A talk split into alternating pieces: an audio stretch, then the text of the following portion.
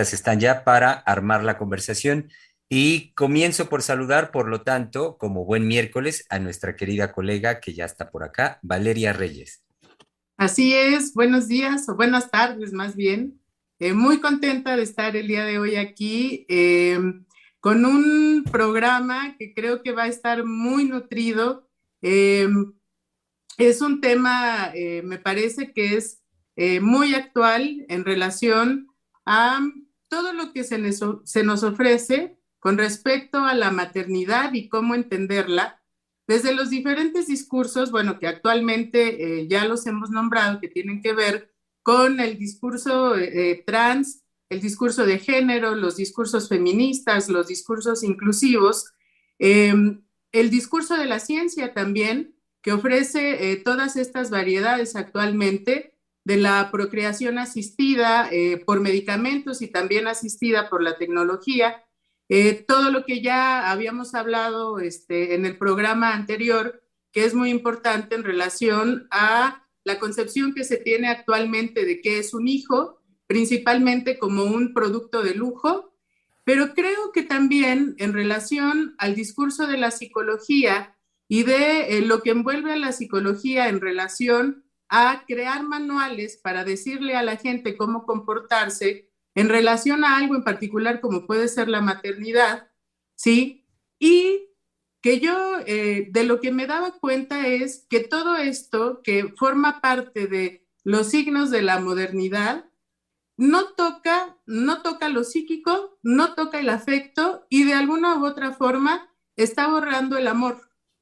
Eh, que es eh, lo central, digamos, desde el psicoanálisis, que se va a jugar en una experiencia como puede ser la maternidad, en tanto eh, lo que a la madre le surge en relación a su hijo y lo que el hijo va a crear en relación a la madre. Entonces, bueno, esto lo traigo para abrir la discusión y bueno, pues cedo la palabra para que sigan las presentaciones.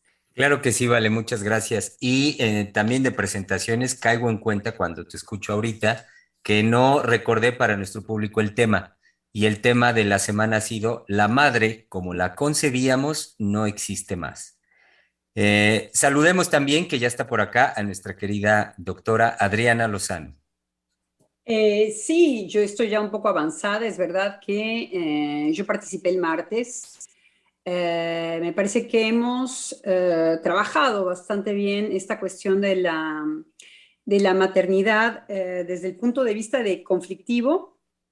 Hablando de maternidad, la maternidad no existe como tal. Y como un simbólico ha inscrito marcas que siempre quedan, quedan cortas para la experiencia con las mujeres, con las madres. Eh, Valeria habla de amor, nosotros brincamos también eh, ayer desde aquí. Yo con otra preocupación eh, con respecto a nuestra época, que tratamos de comenzar a esbozar ayer martes, y es el goce femenino. me parece que nuestra época ha caminado del lado de, eh, de, lo imposible de poder simbolizar, de poder organizar, de poder hacer lazo social. Y en esto se podría muy bien incluir que la maternidad más que nunca está desorganizada para la mujer.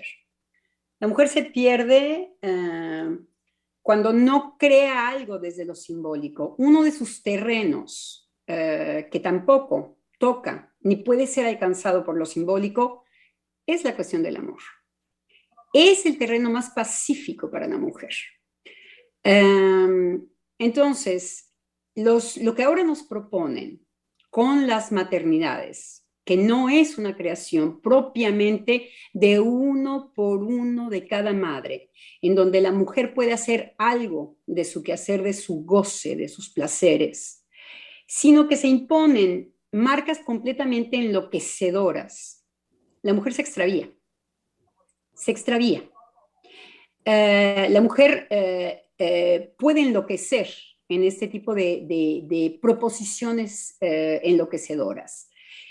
Y son estos fantasmas que finalmente no se apegan a ningún tipo de, de simbólico, sino que van en una locura en donde no sabemos de dónde viene su origen, en donde no sabemos a qué deseo responden, en donde no sabemos qué tipo de eh, eh, empuje lleva.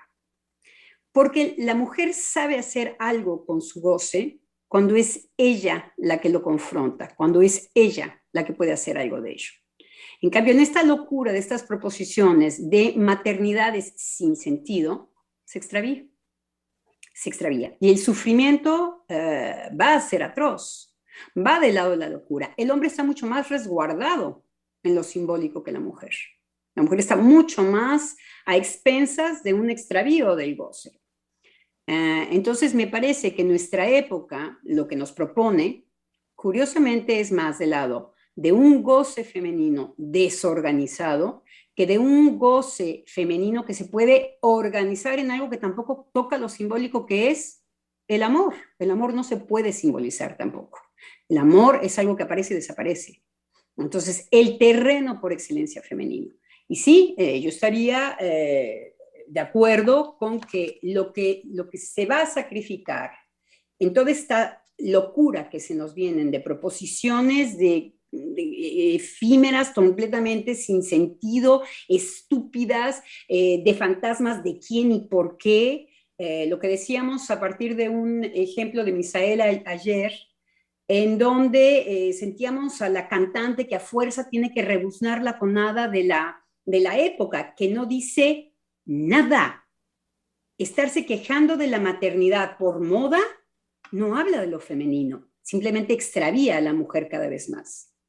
Entonces, sí, una cuestión eh, amorosa que era eh, un terreno en donde la mujer era increíblemente creativa. Ahora me parece que va del lado del extravío y de la locura, ¿no?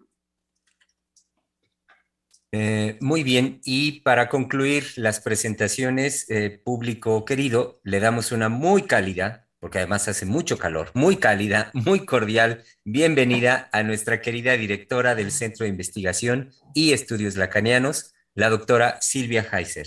Aquí estoy. ¿Cómo ven? Aquí estoy sigo estando. ¿sí? Para mí es importante esta frase porque ya lo he dicho muchas veces, pero de todos modos, como las cosas pasan cuando son de la palabra, pasan y se olvidan, ¿sí? Es muy importante que el analista afirme y confirme que él está, que de verdad está, ¿sí? Y eso de estar precisamente tiene que ver con poder abordar la problemática de la época que le corresponde vivir y abordarla develando lo que los discursos del semblante ocultan. Me preocupaba un poco en el discurso de la doctora Lozano, muy claro, muy transparente en cuanto a la problemática de la mujer y la maternidad, me preocupaba, digamos, el término de goce. Entonces yo propondría que aterrizáramos a qué nos referimos analíticamente a el goce femenino no es alcanzable por lo simbólico. Entonces, el goce femenino no es alcanzado por lo simbólico.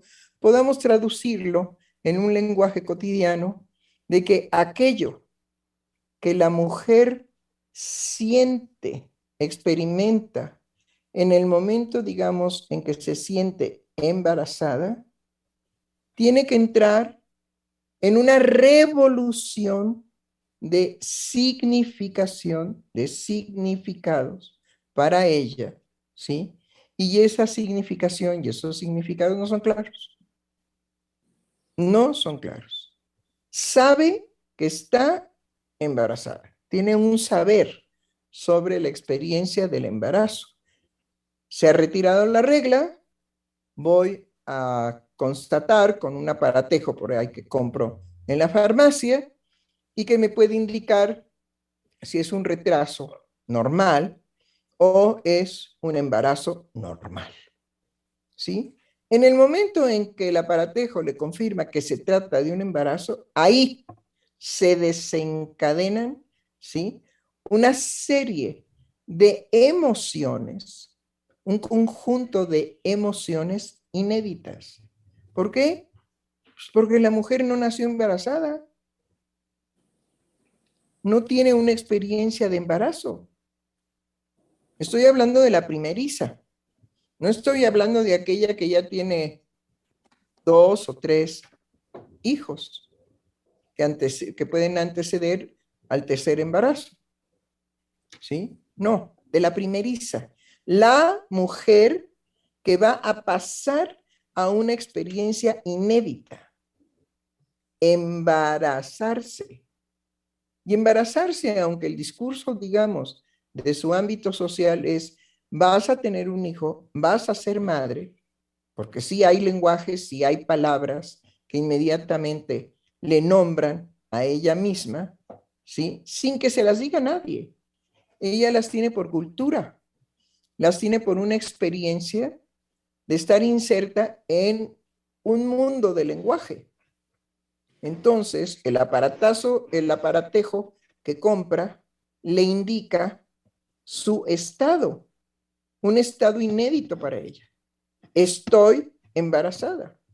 Y entonces viene así, pero en cascada, todo lo que la sociedad y su medio social le haya, digamos, hablado de la mujer embarazada. Y empieza verdaderamente toda esta maquinaria a moverse. Si ella tiene un deseo del hijo, pues va a conservar el embarazo. Si no tiene un deseo del hijo, no va a conservar el embarazo. Si tiene una cultura religiosa en donde suspender el embarazo es asesinar, entonces va a tener conflictos de asesinato. ah, más ¿sí? Conflictos de asesinato. Y entonces va a tener que lidiar con, ¿lo asesino no lo asesino? ¿Lo mato? No lo mato. Bueno, mejor me lo dejo, no lo mato, y cuando nazca, voy y lo dejo pues ahí en la calle. No sé por qué las mujeres escogen basureros, lugares, digamos, este, como se han encontrado bebés, entre dos paredes, lugares que oculten al bebé, porque prescinden de él con la idea de que se muera. Pero ya ella no tiene que ver con la suspensión del embarazo y de esa manera asesina al ser que viene, digamos, en camino. ¿Sí? No, lo dejan hacer y va y lo pone en una circunstancia de muerte. Pero ella ya no tiene esa idea de asesinato. Es muy interesante todo esto. ¿Cómo gira por el solo hecho de haber cumplido con la ley de dar a nacer a ese ser, darle la vida a ese ser, ¿sí? Ella después se descuida, se retira de ser madre de él y ya no tiene el problema de asesinato, ya no, ya no asesina a ese bebé, cambia su jerarquía de valores y simplemente lo abandona. Va y lo abandona. Entonces ya no es asesino. De, perdón, ya no es asesinato. Y ella ya no es asesina, ya le dio el nacimiento y simplemente lo abandona. Y va lo deja en circunstancias verdaderamente pues óptimas para que el bebé muera. Pero ella no lo piensa así. Ella ya cumplió con el deber ser y los valores morales. Y entonces se retira y va, digamos, diciendo, bueno, ya cumplí. Pero finalmente hay algo que ella produjo y que no tiene representación verbal, a esto se refiere la doctora Lozano con simbólico. No puede tener una representación verbal que le permita decirse a ella misma, ¿sí? Cada paso de sus actos, más que lo que ha aprendido de la cultura. Si interrumpes el embarazo, es asesinato. Entonces no puedes. Si dejas que nazca y vas y lo abandonas, ya no es asesinato, ya es abandono. Y pareciera que hasta ahí la mujer ya no va a pensar nunca más en que estuvo embarazada y en que abandonó a un ser vivo. No, lo deja a que el azar o lo salve o el azar lo mate, pero ella ya no tiene nada que ver con eso. Esto es lo que es, digamos, importantísimo que se repita, que se reactive, que se vuelva a pensar este tipo de casos de las mujeres y su maternidad. ¿Por qué? Porque son cosas que ocurren en nuestro país cotidianamente, cotidianamente. A veces salen en las noticias, a veces no, a veces se hacen estadísticas de cuántos niños son abandonados de esta manera, de cuántos no, cuántos, digamos, eh, instituciones de recoger huérfanos hay en el país, cuántos no, qué tan especializadas están las personas que cuidan a estos bebés abandonados, cuántas sí, cuántas no. Es decir, fíjense cómo todo ese universo es al que nosotros llamamos simbólico. A eso nos referimos cuando usamos el término simbólico. No, nada más, eh, para el psicoanálisis hay otra dimensión eh, de lo simbólico, es lo fálico por excelencia. Y para, eh, para Freud, el hijo podía venir a, a, completar como falo a la, a la mujer. Y justamente estos actos nos ponen frente a una situación de, ah, no siempre. Una mujer no siempre se completa con un hijo, como es eso. No, bueno, pero antes de llegar, permítame, antes de llegar a esto, ¿sí? Lo que yo quiero decir en volver a pensar es volver a pensar el enfrentamiento de las mujeres con el solo hecho del embarazo. Bueno, este es un nivel socioeconómico que acontece.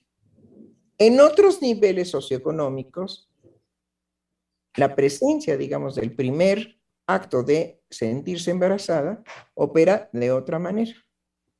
Lo que yo quiero dejar, digamos, en este momento claro, es que cuando decimos simbólico, nos referimos a toda la estructura de lenguaje que una sociedad tiene para nombrar el valor de cada acto subjetivo.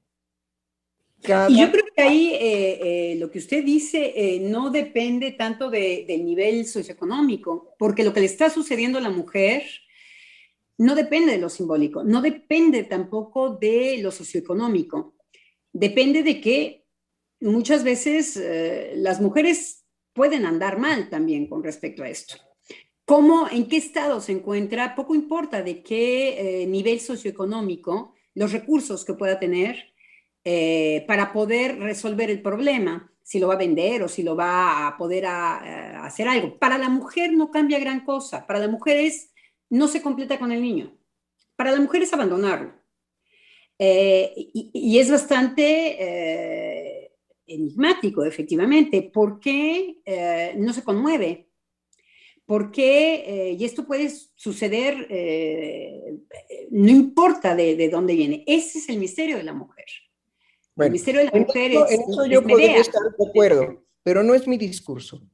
Mi discurso va por otra línea completamente distinta a una problemática del evento que le sucede a la mujer de estar embarazada y que ahí se intervienen los distintos niveles culturales o simbólicos, como los quieran llamar, ajá, de cómo va a abordar eso porque eso es el recurso que va a tener inmediato.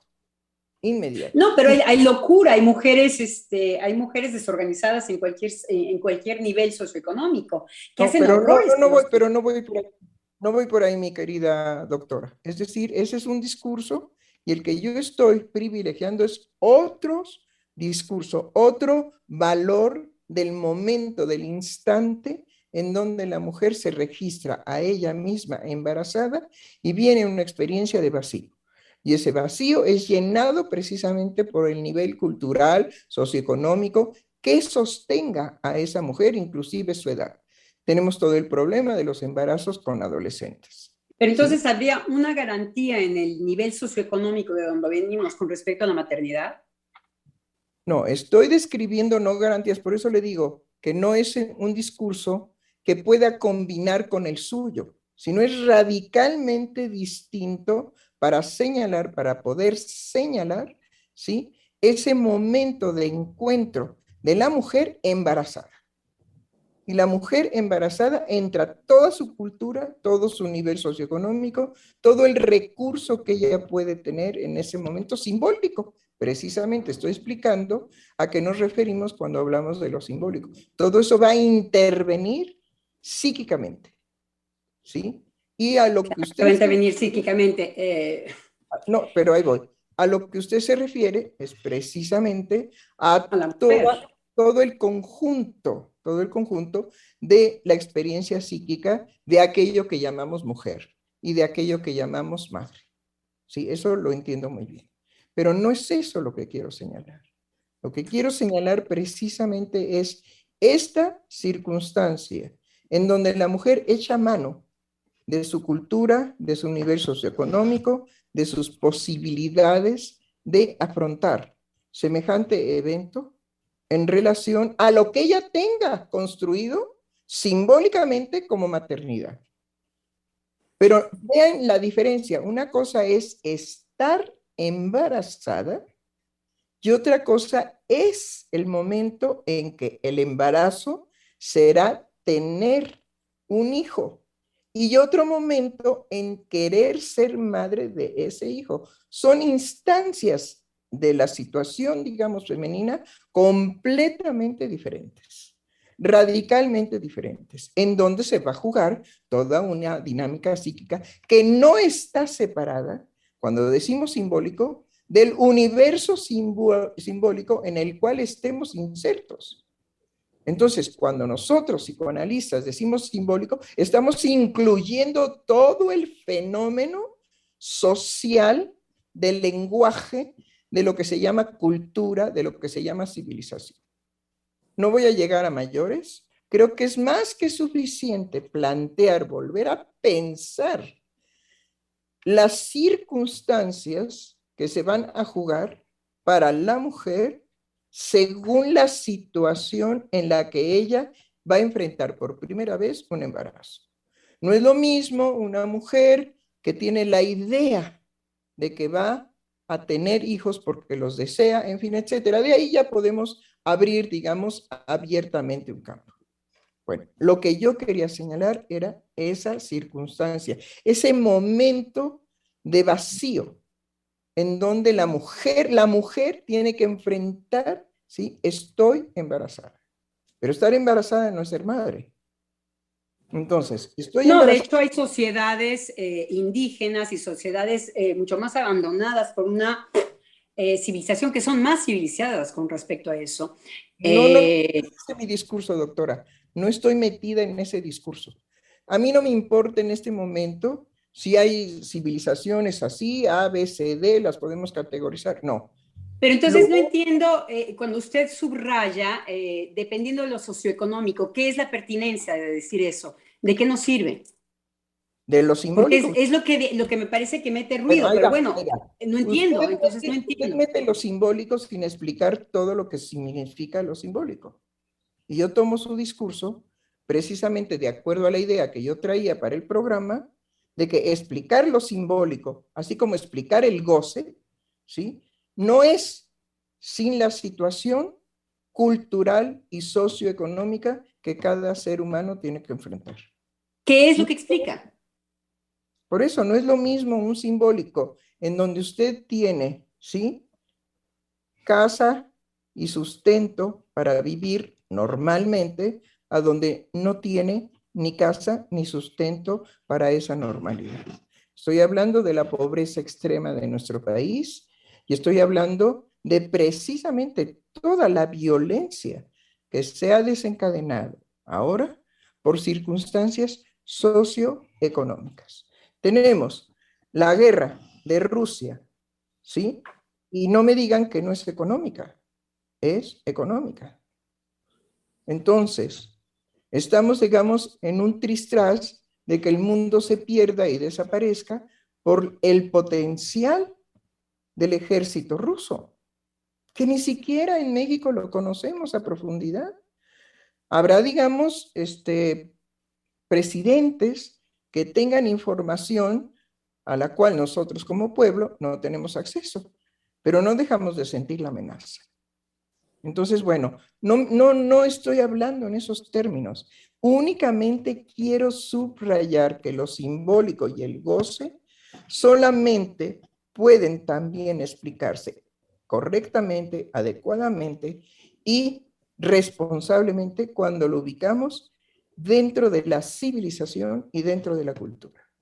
Sin eso... Bueno, pero entonces tenemos que ir, eh, nos alejamos yo creo que eh, del tema de la maternidad, porque eh, los huérfanos, la pobreza, lo primero que va a perder es la palabra. Lo primero que se pierde. Y ahora, los salvajes se registra también en menos, es menos espectacular. Pero en los millonarios absolutos puede haber una crueldad contra un miembro de la familia que no se sabe, que pueden terminar en los hospitales psiquiátricos que ha sido la víctima de la familia, en los millonarios y con todo el simbólico y ta, ta, ta, ta, ta, por el mismo desorden, exactamente por el mismo desorden, por la crueldad que se puede inyectar en una de las personas eh, de la familia, por ejemplo.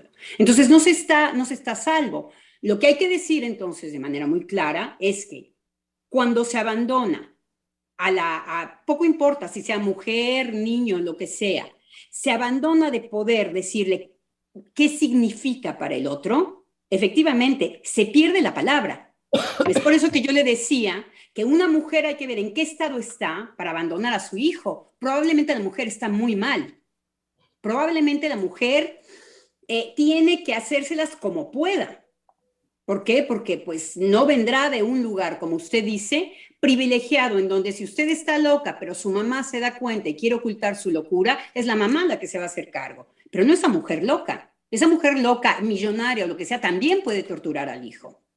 También puede abandonarlo, golpearlo, ponerlo en un closet, porque viene de otro lugar. este creo que aquí lo que yo estoy discutiendo, ¿sí? Es si no tomamos en consideración el nivel socioeconómico y cultural que determina muchos pensamientos de los sujetos, estamos hablando en el aire. Eso lo tenemos que tomar en cuenta forzosamente. Y no entra al discurso psicoanalítico ni la civilización, ni la cultura, ni lo económico, de la misma manera que entra en la vida cotidiana, y no se les olvide, este es un programa de la vida cotidiana, que entra en la vida cotidiana de los ciudadanos que forman una cultura, una civilización, un país. En el psicoanálisis este tipo de cosas entra de forma distinta. Y lo que yo pretendía era, hay que explicar qué es lo simbólico y hay que explicar qué es el goce. Porque si no nos hablamos, digamos, en valores entendidos. Pero el público no lo habla, ni lo piensa, ni lo vive en valores entendidos psicoanalíticos.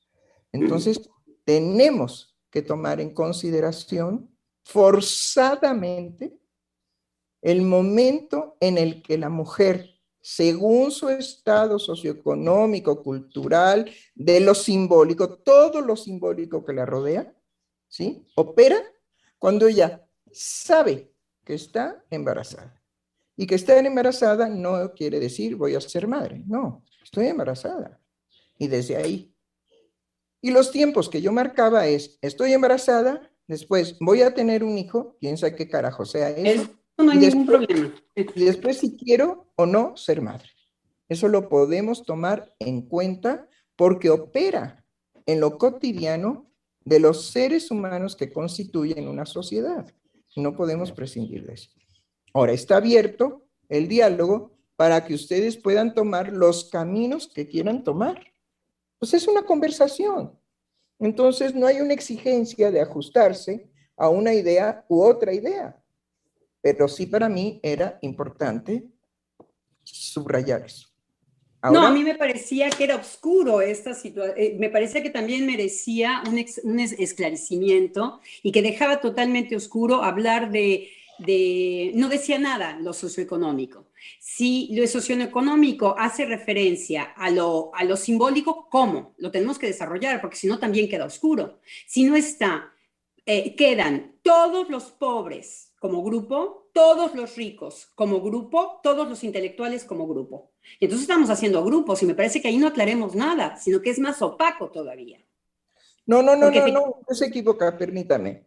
Una cosa es cómo entra lo cultural, lo económico al discurso psicoanalítico y cómo se ha, se ha forjado una cultura, una civilización y un nivel económico en lo cotidiano. Los ricos ocultan las cosas.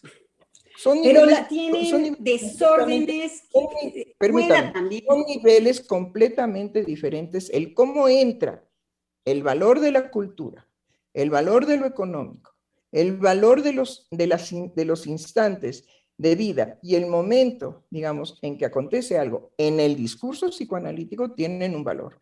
Fuera del discurso psicoanalítico está la cultura, está la sociedad, está lo simbólico, que integra también al discurso psicoanalítico. Pero entonces hay que aclararlo. ¿Qué, qué de diferencia? ¿En qué consiste la diferencia de lo simbólico en los niveles socioculturales? Queda opaco igual. Hay que aclararlo. ¿A qué está haciendo referencia? Hay que aclararlo también. Pues discutan Porque si no son valores entendidos. Discutan ustedes lo que es lo opaco de lo que yo he propuesto. Ahí está, les dejo el campo de discusión abierto. Mm, bueno, eh, yo lo que entiendo no, no veo lo opaco, creo que lo que me queda claro es eh, que hay que tomar en cuenta en relación a lo simbólico todo el contexto. Eh, no en una situación de hacer grupos, sino que creo que hay un contexto que envuelve el, acontecimiento en ese momento, que sería la noticia para la mujer de que está embarazada y todas estas eh, etapas o este, instancias de las que habló la doctora, eh, así lo nombró, en tanto que eh, todo eso que lo rodea en, en, relación al contexto, lo cultural, lo socioeconómico, va a afectar subjetivamente. Entonces, eso es lo que va a llevar a la persona a que lo pueda simbolizar, eh, independientemente de si es rico, si es pobre, es decir, nace en un contexto, en un eh, contexto simbólico que le va a permitir que en ese acontecimiento de estás embarazada, en el momento en el que surja el vacío, poder decir algo al respecto, ¿sí? Eh, a través de lo que el mismo contexto le ha brindado, ¿sí? para poder entender qué es lo que le está ocurriendo. Eh, digamos, eso es lo que eh, yo pude abstraer, pero no una situación de, de la diferencia como tal, sino que ese contexto particular en cada sujeto tendrá un efecto en lo subjetivo. Entonces, a mí, eh, yo he tenido clínica. Que pasará, digamos, por la palabra del analizante y ahí se transforman los discursos. Eh, yo he tenido eh, lo que ser, digamos, lo que va a ser propiamente la escucha analítica es lo que el discurso de la cultura le oculta y le permite un ocultamiento, un desconocimiento, ¿sí? A este sujeto que expone su momento afectivo a la oreja de, de un analista. Pero no todas las mujeres se van a analizar. Y tenemos que afrontar las consecuencias precisamente de que en el momento en que una persona se analiza, bueno, hace un cambio radical en cuanto a lo que ella culturalmente ha mamado y puede decir en palabras de ese vacío que se le presenta en cuanto que va a pasar de ser mujer a ser una mujer embarazada. Sí, doctora. A mí me parece que es exactamente al revés, que es lo simbólico que puede desorganizar. Que eh, entiendo muy bien que a lo que se hace referencia es que eh, el abandono de, eh, de, la, de, las, de los niños, por ejemplo, pobres, que no van a tener nadie que, que respondan por ellos, ahí hay un problema. Pero eh, me parece que es un problema eh, que podemos detectar en, en, todos los niveles. Hay gente muy ignorante que no sabía ni siquiera en dónde estaba la vagina o en dónde, eh, qué es la sangre que les sale de, en el caso de las mujeres. Eh, en, la sangre que sale de la, de, la, de la vagina, de qué se trata, porque nadie les ha hablado de esto. Entonces, entran efectivamente en una situación de desasosiego. No enloquecen todas. No todas van a no saber o no se quedan extraviadas y perdidas, errando por la vida porque sus madres no les hablaron sobre la menstruación. No está en eh, al contrario, vemos que eh, puede haber fenómenos de eh, muchachitas muy jóvenes que no tienen ninguna información, que son capaces de ser madres, que hay otra cosa que las, que las movilizó. O al contrario, que tienen todos los privilegios y que resulta que son madres crueles. por supuesto que lo que hay que decir es, cuando nos dejamos de hablar entre seres humanos y eso sucede probablemente, yo no estoy segura de las, de las estadísticas, creo que en el caso de la gente muy civilizada, eh, se encuentran, eh, si les escarbamos un poquito, los mismos horrores, los mismos horrores, quizá más escondidos, quizá en menos porcentaje, porque los pobres son más, son muchos más, pero también la, respuesta de eh, muchos sujetos completamente abandonados por lo social o político que, integren eh, a la sociedad muchas veces son los que nos sorprenden. No teniendo nada son los que resuelven cosas. Entonces, eso es lo que nos hace interrogarnos con respecto a lo psíquico. Con respecto a que eh, muchas veces lo perturbador, la manera como uno puede enloquecer a una persona es con el lenguaje, decirle dos informaciones al mismo tiempo. Sí te quiero, pero no te quiero. O te quiero y darle un golpe. Eso es enloquecedor. En donde ya está, eh, se, ha, inscrito eh, eh, algo en donde dice que se están explicando cosas. Disque, digo muy bien. a ver, sí, estoy de acuerdo con la doctora. Sí, dígame. Volviendo, digamos, a ubicar el volver a pensar, que a mí eso me ordena volver a pensar.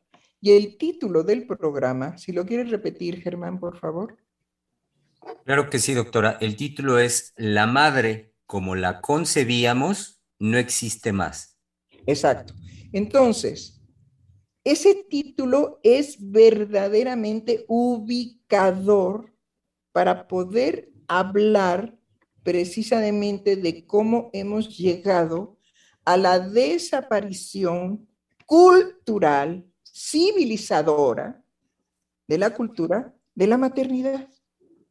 Es decir, los seres humanos hemos sido capaces de destruir lo que habíamos construido en relación culturalmente del deber ser moral, del deber ser ético, de la situación socioeconómica, cómo entiende, cómo viven los seres humanos el deber ser cuando hay pobreza extrema o cuando hay riqueza extrema.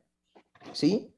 Entonces, volver a pensar que hemos logrado que la concepción de madre ha desaparecido y ha desaparecido precisamente por lo que se ha venido tratando en, en los programas, por la aparición nada menos de dos fuerzas que se conjugan el capitalismo, ahí está el asunto del dinero, y la ciencia, que no está al servicio de un bienestar, sino al servicio de llenar expectativas imposibles de alcanzar anteriormente.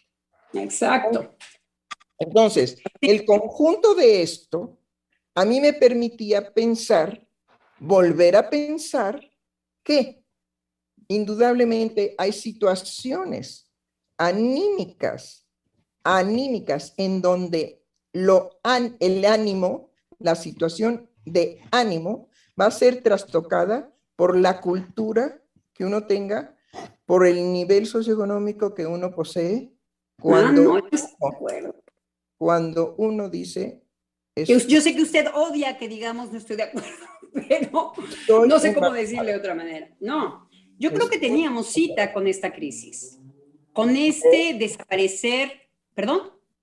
No, no, no, era nada más volver a ubicar cómo hemos logrado que la idea que habíamos construido de la maternidad ha desaparecido. Porque este todas las ideas van a desaparecer. No hay universales. Tenemos cita y vamos a volver a tener cita. Esto se va a repetir con las nuevas coordenadas, con los nuevos amos. Pero el psicoanálisis, es por eso que Lacan pudo decir que esta época iba a suceder exactamente como está en nuestros días. El goce esto que yo trataba ahora que dice la doctora, no se entiende. Bueno, eso sí tengo yo que eh, hacerme entender. Si esto queda opaco, por supuesto que, voy a esclarecerlo.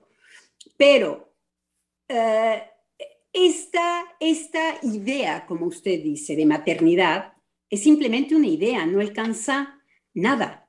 Se iba a sostener un cierto tiempo y se iba a quebrar, teníamos cita ahora. Cuando se quiebra, cuando se quiebra, hay gente que se queda sorprendida porque pensaban que estaban alcanzando algo, no consideran el vacío. Ahí es en donde nos caemos, ahí es en donde hay em, efectivamente caídas y caídas, eh, diría yo hay la caída en donde se puede poner en la coordenada que no se obtura el vacío y entonces se pone un freno a todo aquello que prometa la obturación y entonces la asfixia, la muerte del sujeto del inconsciente, que también tengo que esclarecer, porque aquí estoy haciendo referencia, pero pian pianito, pero que desde la caída es que creer que se había nombrado algo o que se había hecho lazo desde aquello que se llamaba maternidad, es lo que es curioso, es lo que es una locura. Pues claro que teníamos cita con que esto se quebrara y además con grandes desilusiones, pensando que eso pescaba algo o nos daba un suelo por donde caminar. No, es lo que no da suelo por donde caminar. La maternidad no existe. Es una por una y no puede cubrir eh, em, que se nos va a escapar de nuevo. Que de nuevo vamos a estar frente a, otra, a otro momento del ser humano en donde van a cambiar los cerebros de los cuerpos humanos. Hay que esperar eso. Porque es lo que trata de obturar el vacío. La locura trata de decirle no a todo lo que nos imposibilita, no podemos, no podemos morir. Bueno, pues entonces seamos inmortales. Eh, no sé qué diantres quiere decir ser mujer. Bueno, pues entonces vamos a decir que ser mujer es mamá, puta, eh, todo. Ok, entonces, bueno, entonces todos vamos a creer como religión en todo eso. Eso es lo que no se puede. Y lo que es insoportable es que esto se nos quiebre en las manos. Hay que esperar que eso se quiebre. Se está quebrando de una manera singular. ¿Por qué? Porque no se está tomando en cuenta que la gente andaba en ese camino, la gente se está cayendo desde sus seguridades. Eso es lo que hay que acoger. Estaban seguros que ellos nombraban algo cuando decían mamá. Eso es lo que hay que acoger. De ahí se están, pero hay que saber que van caminando con un camino eh, sólido. Eso es lo que nunca será así. El ser humano se lo inventa. Entonces, y además tener muy claro ¿Qué épocas estamos viviendo? Yo, ¿por qué hablaba de la locura? Porque justamente, y se va a ver, ¿sí? mientras más ricos haya, más ricos, quiero decir al contrario, cuanta menos personas ricas sean y la cascada de pobreza se, se haga mucho más importante, la masa abandonada es la que va a ser más aparatosa en su manifestación de la locura, por supuesto. Son los asesinatos, son las eh, cortar la cabeza, son eh, tratar de alcanzar algo en donde volvamos a cubrir el vacío. Entonces, me parece que nosotros los que, lo que tenemos que abrir es que hay algo que se iba a romper. La concepción de la madre, por supuesto. Y que no vamos nosotros como psicoanalistas, como si fuéramos conservadores, a proponer un modelo de maternidad, sino más bien a decir, nosotros también podemos enfrentar algo que nos angustia, podemos enfrentar algo que nos, que nos asusta, porque cuando yo me enfrento a mi situación familiar, no sé a quién tengo enfrente, ok, pero eso no me destruye. Es el vacío por donde brinco. No está hecha así el lazo social. El lazo social está hecho desde el semblante, desde yo te doy seguridad, yo te doy seguridad. Ah, hay algo que se opone, no hagas ningún duelo. Eh, ¿Quieres eh, eh, cagar en la, ciudad? Lo vamos a lograr, no te preocupes, lo vamos a hacer. Ningún, nada que venga a cuestionar que yo tengo un límite. El propio vacío es en donde, paf, es mi límite, es en donde me voy a caer. Todos pasamos por ahí, analizados o no analizados. Bueno, me callo porque si no eh, puedo seguir, decir.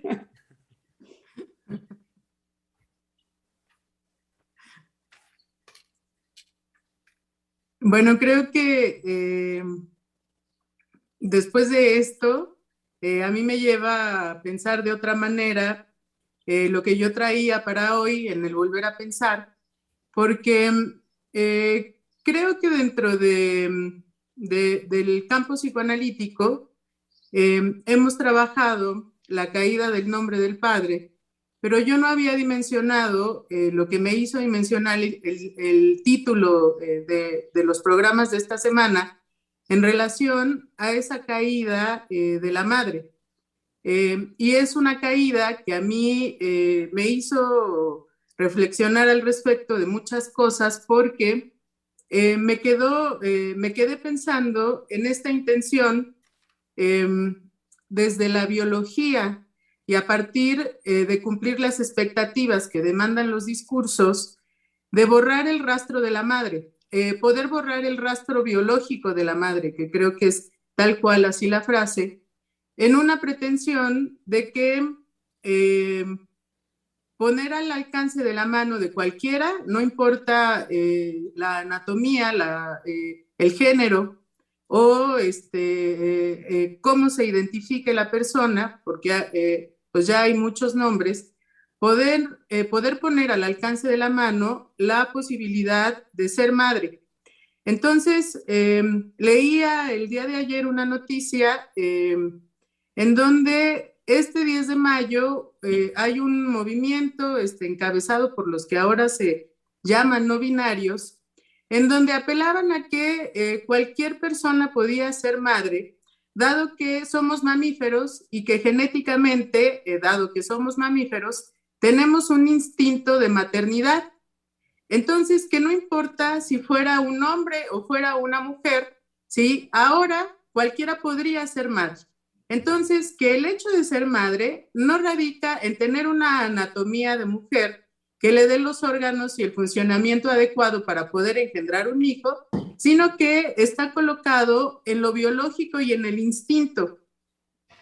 Y que esto, eh, digamos, es la nueva propuesta de maternidad, ¿sí? En relación a que se puede borrar entonces la idea eh, anterior de que, bueno, tenía que eh, bueno, no es una idea anterior, es una base este, biológica.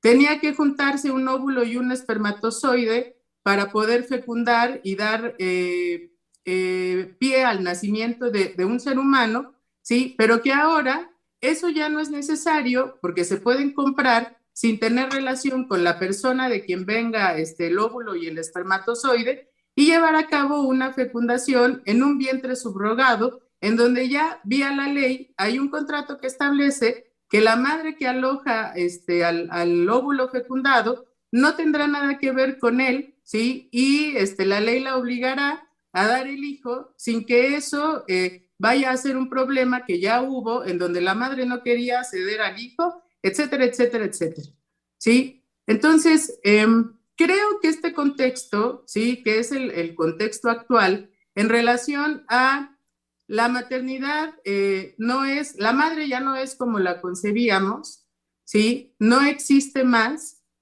Sí nos lleva a esta caída eh, de la madre, pero creo que lo más importante tiene que ver con todo esto, ¿sí? Eh, todo esto que se oye ya este, diciéndolo eh, pareciera algo de ciencia ficción, ¿sí?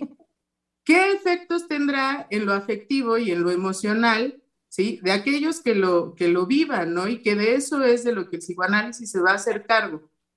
Entonces, eh, me parece que lo previo que nos dice la doctora Lozano, eh, no sé, tiene que ver con esto que yo estoy diciendo, pero yo lo, lo había pensado desde el título, que para mí fue muy importante, ¿sí? Porque en el psicoanálisis no se había eh, tratado la caída de la madre como tal, ¿sí? Esto es eh, algo que eh, la doctora Silvia nos da para trabajar y que a mí sí me ha llevado a una elaboración de algo que yo no había pensado hasta ahora, y bueno, hasta ahora en todo el mes que ya llevamos trabajando en relación al mito del amor de la madre, ¿sí? Y a la madre en particular, y bueno, que ahora el volver a pensar tiene otro sentido desde que la madre ya no es como la concebíamos. Sí, indudablemente. Y esto nos da precisamente para abrir campos de reflexión en cuanto a cuáles serán las consecuencias ¿sí? de, una de una desaparición de la madre como la habíamos concebido. Entonces, tenemos que dar cuenta en el volver a pensar todo lo que permitió la concepción, digamos, de lo que era un padre y lo que produjo. Y después, todo lo que ha permitido la concepción que teníamos de madre y lo que produjo. Ahora bien, en la línea, digamos, que tomó la doctora Lozano, es en función de lo que Freud trabaja muy bien en el porvenir de una ilusión. En el porvenir de una ilusión, Freud trabaja la necesidad narcisista, por supuesto, del ser humano de tener una seguridad que no va a cambiar en instantes, sobre todo que no va a cambiar en instantes. Pero conociendo la dinámica psíquica, la afectividad cambia en instantes. Y es a lo que se refiere, digamos, muy prudentemente la doctora Lozano. Tenemos que considerar que lo afectivo, psíquico, no tiene el tiempo del deseo narcisista de que las cosas perduren, de que las cosas trasciendan a pesar de mi muerte por los siglos de los siglos. Amén. Entonces, esta concepción de eternidad, de hacer algo eterno, ¿sí? Está en función, como decía la doctora Lozano, de no integrar lo constitutivo psíquico que se llama vacío.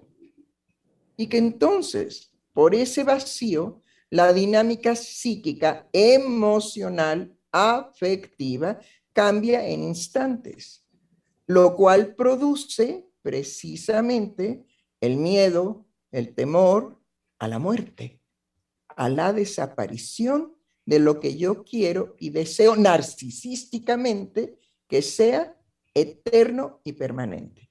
Por eso, la religión o las religiones, pero me gusta hablar de una sola, que es religión de religiones, ¿sí?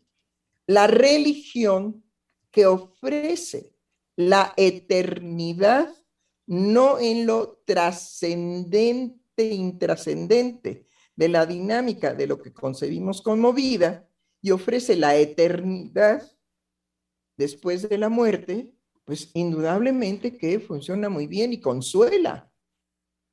Lo que el psicoanálisis viene y fractura es ese anhelo de eternidad, porque lo que nos dice es que la dinámica psíquica funciona porque la seguridad se pierde por instantes. Entonces, la dinámica psíquica va en un tiempo y en una velocidad completamente opuesta, que es lo que todo el discurso de la doctora Lozano quería instaurar, va opuesto a todas las expectativas de permanencia, seguridad y eternidad que el mismo narcisismo construye. Y les voy a decir para qué. Para poder vivir. los seres humanos nunca podríamos vivir, vivir, lo que es vivir, en la experiencia psicoanalítica del vacío. Lo nombramos, pero lo cubrimos instantáneamente. Instantáneamente. Lo que el psicoanálisis pone, digamos, el dedo en la llaga es, pero ese instante se vuelve a crear un vacío. Sí, pero lo cubrimos instantáneamente. Sí, pero se vuelve a crear un vacío. Sí, pero lo cubrimos instantáneamente. Y que no se puede en grupo. Que eh, lo que pretenden los amos es decir que sí se puede cubrir para siempre, que hay grupo. Eh, vamos, a inventar los seres humanos para, para ser más amplia, ¿sí? Vamos a inventar cuánta cosa no sea posible de inventar. Me decía hoy la doctora este, Valeria Reyes que ella descubrió que hay ahora un robot, un aparato en donde el niñito recién nacido se deposita, digamos, en ese aparato, ese aparato lo arrulla, ese aparato le pone música, ese aparato le da de comer, ese aparato lo cubre, lo cubre totalmente. En lo que cuidados, cuidados maternos. Sí. Y lo que ella se preguntaba era, ¿y el amor? Ah, no, el amor no está, la máquina no puede amar. Pero no, la máquina le pega en su espaldita para que repita. Pero a mí la, imagen me aterró porque era el bebecito recién nacido, que son esos bebecitos que a uno le dan ganas de abrazar, en esa plancha, movido por un robot y atendido por el robot. Sí, no hay amor, no, hay vida, no hay vida psíquica, no hay vida afectiva. ¿Por qué? Porque es incómoda, porque es molesta, porque perjudica. La develación del psicoanálisis ha sido siempre hostil a la pretensión de eternidad de los seres humanos. Entonces, y por ejemplo, en lo que decía, en lo que decía Valeria, había nada más, nada Ah, perdón. el, psicoanálisis no pretende lacerar lo que la construcción de la permanencia y la eternidad, como esta la vayamos a alcanzar, según nuestra ideología, no pretende destruir eso trabaja precisamente con eso mismo para poder develar lo insoportable de la vivencia del vacío.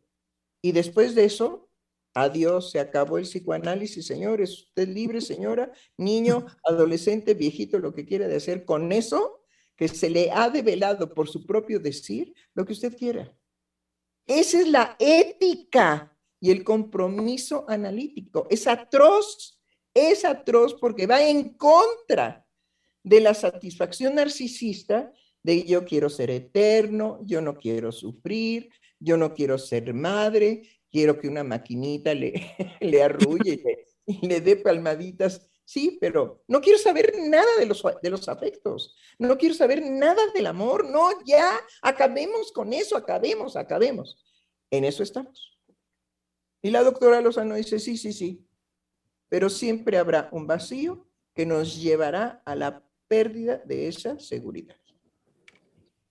No, y estamos solos, quiere decir eh, que también otro de los grandes eh, eh, encubridores que se propone es como si pudiéramos ampararnos desde el amor con el otro. No, tampoco hay un amparo ahí porque el otro es otro. Entonces podemos formar algo de instantes y no hay comunión entre otra persona y yo. Lo que, lo que nos van a prometer, se escuchaba muy bien lo que decía Valeria, dice, cualquiera puede ser madre, ser. yo la primera, ya me prometieron el ser. Esto es lo que la gente tiene que tener distancia con esas cosas, como si fuera urticaria, como si fuera el COVID igualito. No se puede prometer ser madre. ¿Qué es lo que está escondiendo un discurso de esta índole? Ya todo el mundo puede ser madre, que es manda, o es, es completamente delirante la frase. Bueno, ahí vamos, ahí vamos, ahí deténgase, doctora, porque ese es un punto importante que tiene que ver con volver a pensar, ¿sí? Es decir, las promesas, indudablemente, que del éxito del capitalismo no pueden ser otras que las promesas de la omnipotencia humana. Claro, bien dicho, porque ¿cuál es mi falta? ¿Qué es lo que el dicho del otro me toca? ¿Desde dónde me toca? Ay, yo no soy madre, tendré que serlo. Eh, es mi falta. Me hablan desde mi falta sistemáticamente y yo como, como eh, sardina sin cerebro muerdo el, el anzuelo. Porque lo que quiero ocultar es eso. Por eso hoy muchas mujeres pueden ser, no son madres, pueden tener hijos para cubrir, porque creen que la época lo reclama, pero son estúpidas. Sí, hay una son estúpidas. Ser. Hay una cosa en el orden de la pasión, ajá, eh, y es una pasión analítica muy particular en el, en el caso, digamos, de la gente del centro. Hay unos que son más tranquilos, más pausados, ¿sí? El doctor Germán, por ejemplo, ni sufre ni se acongoja. Él hice yo propositivamente un silencio y dije, este cabrón no participa porque no le conviene participar. Es un cabrón. Cabrón es aquel que tiene los huevos tan grandes que los arrastra. Ese es un cabrón. Entonces dije, este es un cabrón, pero lo puedo decir. ¿Por qué? Porque hay los pacíficos, los que no se meten en la pasión, los que definitivamente escuchan, se alimentan de los apasionados, de cómo los apasionados, bueno, son capaces de caminar por la orilla y por el filo de el filo cortante de la, de la verdad psicoanalítica, yo no, yo me reservo, yo nada más doy noticias, nomás dijo, ¿me permiten por favor este eh, pasar los mensajes, y todo esto es un llamado que yo hago a nuestro, ahí sí, querido, reconocido y respetado doctor Germán Díez Barroso, no. López, López Díaz. López Díaz. ¿Por qué? Porque él después de que, y yo lo hice es profeso, Vean las posibilidades de los analistas. Termina la doctora toda su exposición y yo dije, silencio. a ver quién toma la batuta, a ver quién recoge todo lo que la doctora Lozano puso, apasionadamente. El doctor no se movió, en ningún momento se movilizó. Es Valeria que toma la palabra y dice, bueno, a mí me parece que de lo que está hablando la doctora no es algo opaco, para mí, sino algo que me clarifica que el trabajo que yo traía tiene, digamos, una modificación. Pero entonces, el eco, y eso va para usted, doctor, el eco de los programas de la vida cotidiana de Freudiana Radio es la pasión de dos analistas principalmente, la doctora Heiser y la doctora Lozano. Y ahora está entrando la doctora, eh, digamos, Reyes, en su estilo a ser capaz de ver qué le pasa a ella con semejantes manifestaciones apasionadas. Pero digámoslo para todo el público, porque el público tampoco es estúpido y lo sabe. Las apasionadas son esas dos. Por eso se enfrentan por pasión y ninguna cede. Pues claro que no. ¿Cómo vamos a ceder? Pero los otros, los pacíficos, son unos cabrones aquí y en China. Ser cabrón es eso. Es yo no me meto. A ver quién recoge ese, esa estafeta. Yo no. Esos son los cabrones de hoy. Y le pedimos al doctor Germán López Díaz que deje de serlo. Porque yo sé que él tiene una pasión, pero algo le pasó que ya no le, ya no le expresa, a lo mejor por comodidad, no sé. Y la que está animando a entrar en el discurso de dos apasionadas que nunca ceden, pero no se trata de ceder, ¿eh? ni se trata de perder, no, no va por ahí, no va por ahí. Es por el valor apasionado de lo que yo puedo sostener, así se caiga el mundo. Ese es un apasionado, ese es un apasionado. Entonces ahí está entrando la doctora, ¿sí? Valeria Reyes. Y que nuestro... No solamente es usted apasionada, doctora, hay que decir algo. Espéreme. y tiene una causa con respecto al psicoanálisis. un momento, y que el público sea el que registre, ¿sí? Los programas cuando son más, digamos, cautivadores y cuando son menos cautivadores. ¿Qué iba a decir usted? Eh, usted no solamente es apasionada, doctora. Usted eh, trasciende desde otro lugar. Usted lleva una causa, la del psicoanálisis. Es una causa que empieza con Freud y sigue con, usted. Eh, y me parece que eh, lo serio, y ahora sí, lo apasionado, viene de algo que, la trasciende usted, que ha hecho un camino en usted y que es lo que nos, lo que nos reúne alrededor de usted. Esta causa que tiene usted con el psicoanálisis. exacto, sí, porque es una causa de vida en donde mi vida está comprometida de una manera radicalmente distinta, ¿sí? Al conjunto de vidas que son la constitución del equipo de psicoanalistas del Centro de Investigación y Estudios Lacanianos. Pero cuando hay un cabrón, lo decimos también. Decimos que hubo de cabrón. No le saque. Lléguele. Y sí, indudablemente que yo soy consciente a veces se me olvida, ¿sí? Pero soy consciente de que en mí la razón del psicoanálisis es una causa de vida. Es por lo que si no, usted. Usted trasciende, es lo que le trato de decir. No sé, no sé, no sé, no es nada más una cuestión de pasión. Quizá eh, es verdad. yo soy demasiado apasionada.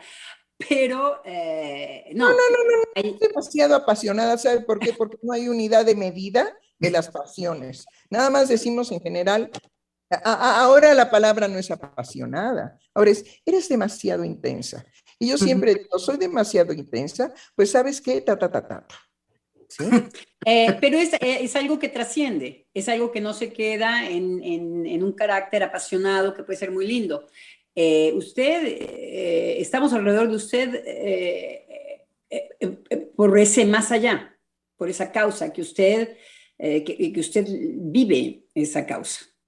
Eso, eso nos tiene mm, mm, alrededor, me permito de hablar en plural, nos tiene alrededor de usted. Si no, no podríamos estar ni en su escuela, ni en su programa de radio, ni en su... Eh, en todo caso, yo no soy una persona eh, que me... Que, que, que, soy, no soy fan de nadie, no soy este, porrista de nadie.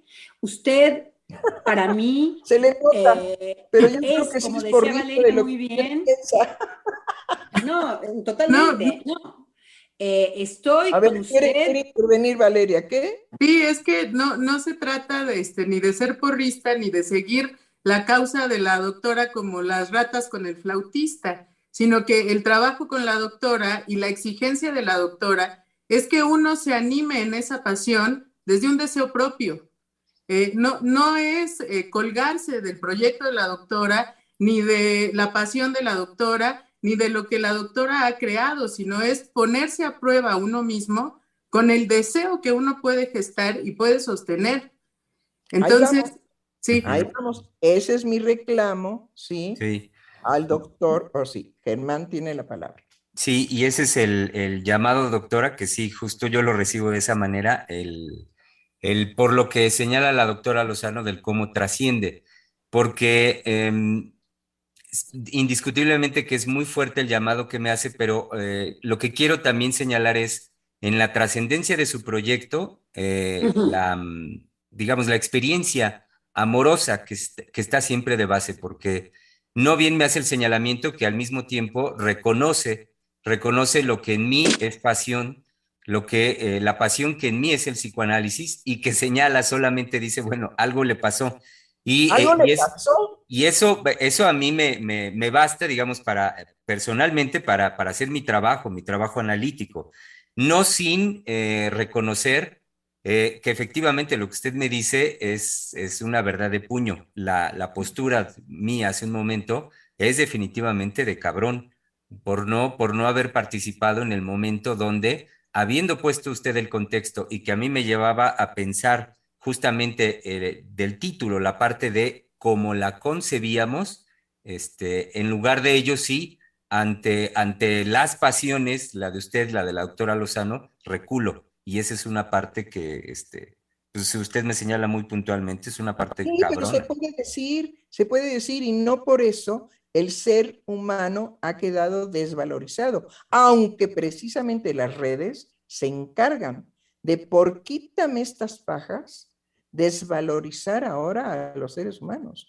Por eso son tan despiadadas y tan peligrosas, porque la gente se anima por un solo hecho, ¿sí? Cuando una golondrina no hace verano, en las redes sociales las golondrinas hacen verano, en el sentido de que basta un solo hecho para acabar con la dignidad, el prestigio y el respeto que se merece cualquier ser humano que viva en nuestro planeta. Se lo merezca o no. Esa es, digamos, la ética que surge en uno. Hago yo un reconocimiento al otro. ¿Sí? Ahora bien, claro que es un llamado, pues, porque yo conozco la capacidad del doctor y digo, llora, Tili.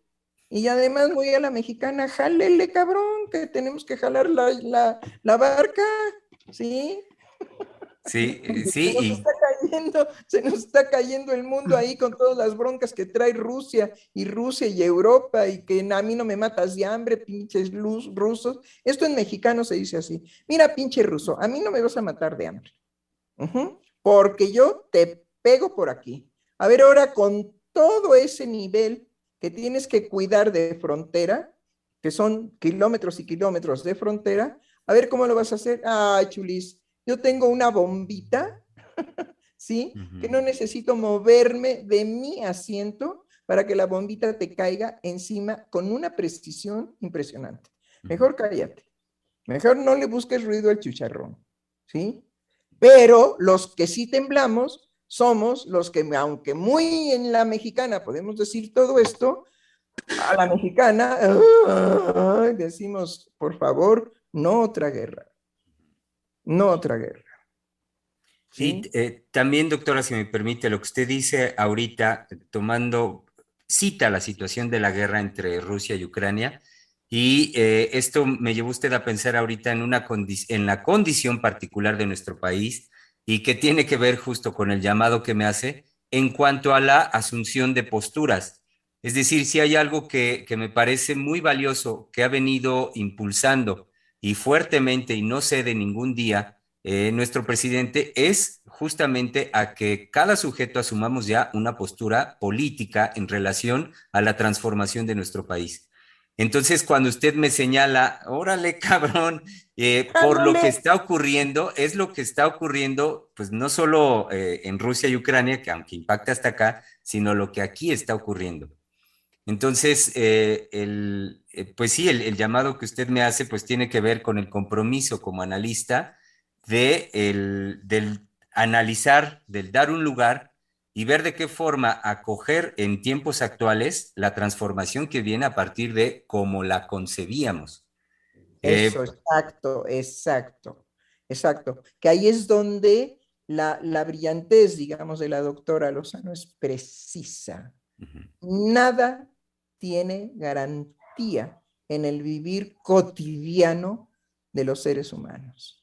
Pero él anhela, el ser humano anhela una permanencia de eternidad. ¿sí?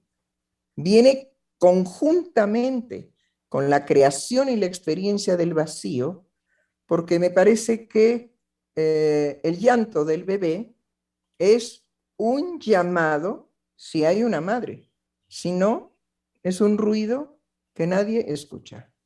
¿sí?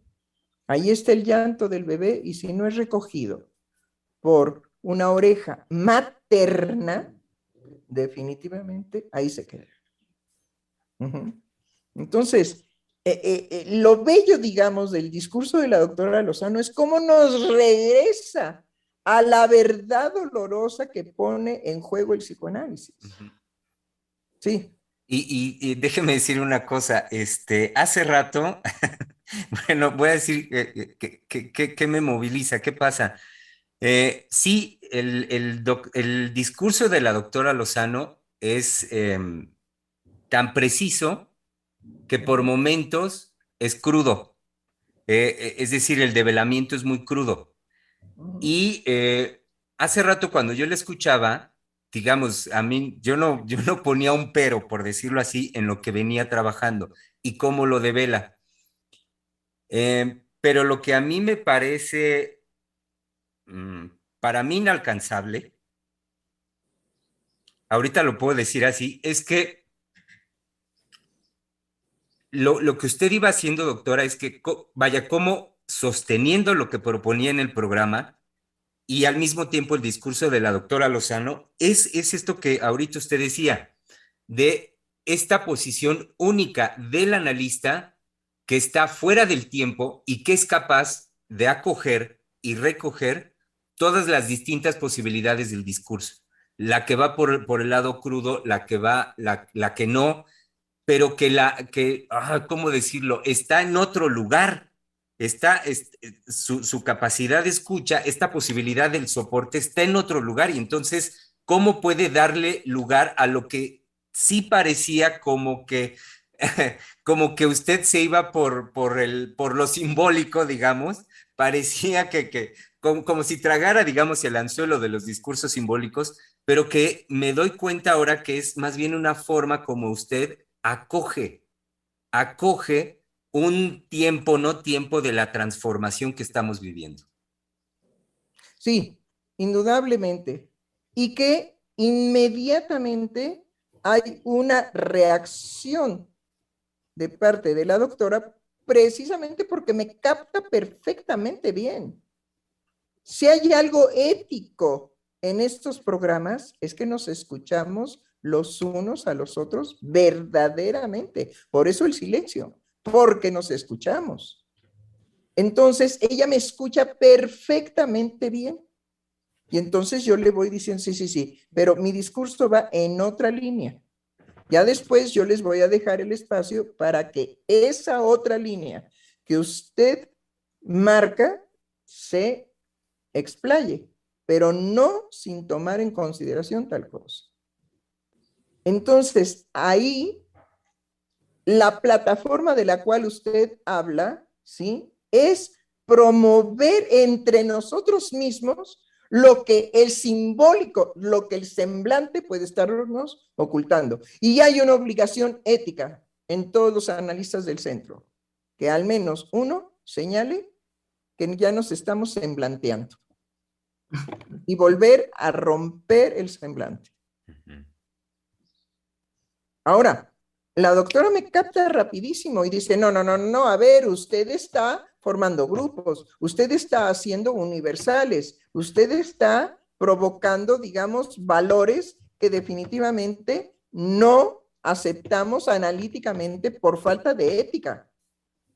No, espéreme, es nada más mencionar aquello que fractura lo que de semblante podemos tener nosotros en el discurso. Es quebrar eso. ¿Y sí? Yo lo sé hacer. Eso es todo. Sí. Ajá. Y bien, ¿qué comentarios tenemos? Son 1 y 25. Sí, doctora, tenemos comentarios por parte de Alma Flowers que nos dijo, de vida o muerte, esos sí, dijo de vida o muerte, esos, esos lindes con lo terrible, me fascina la pasión, su pasión. ¿Cómo no va a haber pasión si tocan y trastocan lo más escabroso, los abismos? Si esa es, digamos, una característica de soporte del psicoanalista. Y si el psicoanalista no soporta eso en su decir, en su actuar, en su vivir, en cuando duerme, en cuando despierta, en cuando hace la comida, en cuando hace la gimnasia, en cuando es madre, cuando no quiere ser madre, en fin, en toda la experiencia de su vida. Si no tiene ese soporte, no es analista, no ha devenido analista. El analista cuando deviene es 24 horas, dormido y despierto. Eh, es, son todos los comentarios, doctora, que tenemos. Eh, pues este lo agradecemos infinitamente a nuestra querida Flower, ¿sí? Porque realmente eh, es un radio escucha que va haciendo una, un procesamiento en ella, ¿sí? Al escuchar estos programas. ¿Y qué no hemos de desear, sino precisamente que eso se produzca en la mayor cantidad de público que nos escuche?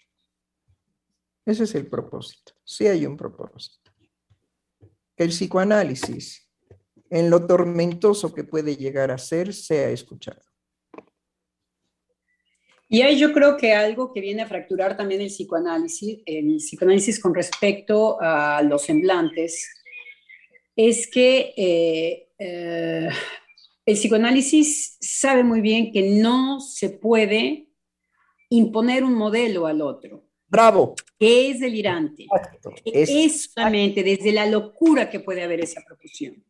Y me parece que nuestra época eh, está proponiendo este tipo de cosas, que en cambio Einar decía muy bien que ha habido otros discursos, el de eh, los patriarcas, que lo que, y digo los patriarcas porque puede haber mujeres, no dije el patriarcado a propósito, a propósito. Los patriarcas me parece que una mujer puede muy bien investir ese lugar, en donde se permitía en el discurso eh, aquello que venía a contestar el propio discurso. Con temor se permitía. Me parece que lo que se nos viene ahora tiene que ver con procesos de mucha locura, eh, de convencimiento de que eh, todas pueden ser madres, todos pueden ser madres.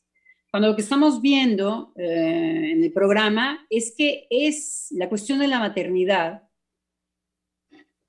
es una cuestión eh, que no aterriza de esta manera. Y la locura es decir que ahora es un ser del que todos podemos disponer. Eso es total y absolutamente delirante. Y la Así gente es. Así es, y subrayemos precisamente eso. La caída de la cual hablaba la doctora Reyes, la caída ahora de la madre, permite un acceso a la locura. Pero yo voy a decir algo en relación a la locura. Es que la locura es cómoda, doctora. Da una comodidad la locura. Porque si algo permite la locura es subtraerse precisamente de un compromiso en que mi vida tenga sentido para mí. Me subtraigo de eso y entonces soy loco es una posición cómoda. La cuestión es que nosotros tenemos que decir que si hay una adicción a una droga, la droga por excelencia, digamos, de nuestro tiempo actual es la comodidad que da la locura. Eso nos permite justamente hablar de eso eh, que es el goce. Es, lo que es un placer singular, es de lo que usted está hablando. Entonces es, eh, la abertura al enloquecimiento desde lo gozoso de ese confort en la locura. Así es, sí. Eh, eso es lo que se nos está proponiendo y lo que nos preocupa es la, la, la, adherencia, que, que, hay una... sabemos que los psíquicos, por lo que se dice, por la comodidad, puede estar gustoso de irse a, a enloquecer desde el goce, ¿no? Ah, sí, no? Mm. Y que eh, en análisis, en cambio, nos damos cuenta que esto que usted decía, de que inmediatamente cubrimos el, el, eh, el vacío, es que es lo que un analizante descubre que se cubre el vacío y que esto, hay creaciones que dan satisfacción con respecto a esto, pero que no lo cubre. Pero que ahí vamos cubriéndolo y que es individual que no se lo voy a decir, Claro, podríamos decir, si existe una felicidad, es la dinámica de lo que hacemos con nuestro vacío. ¿Eco? Esa es la felicidad. No la propone el psicoanálisis, pero la podemos ofertar, ya que todo es mercado y todo es mercancía. Tenemos una mercancía de felicidad excelsa. Soporte su, su vacío, haga creaciones en relación a su vacío y será feliz. Bueno, con eso terminamos. Es un show genial. Muy bien, doctor. Hasta mañana.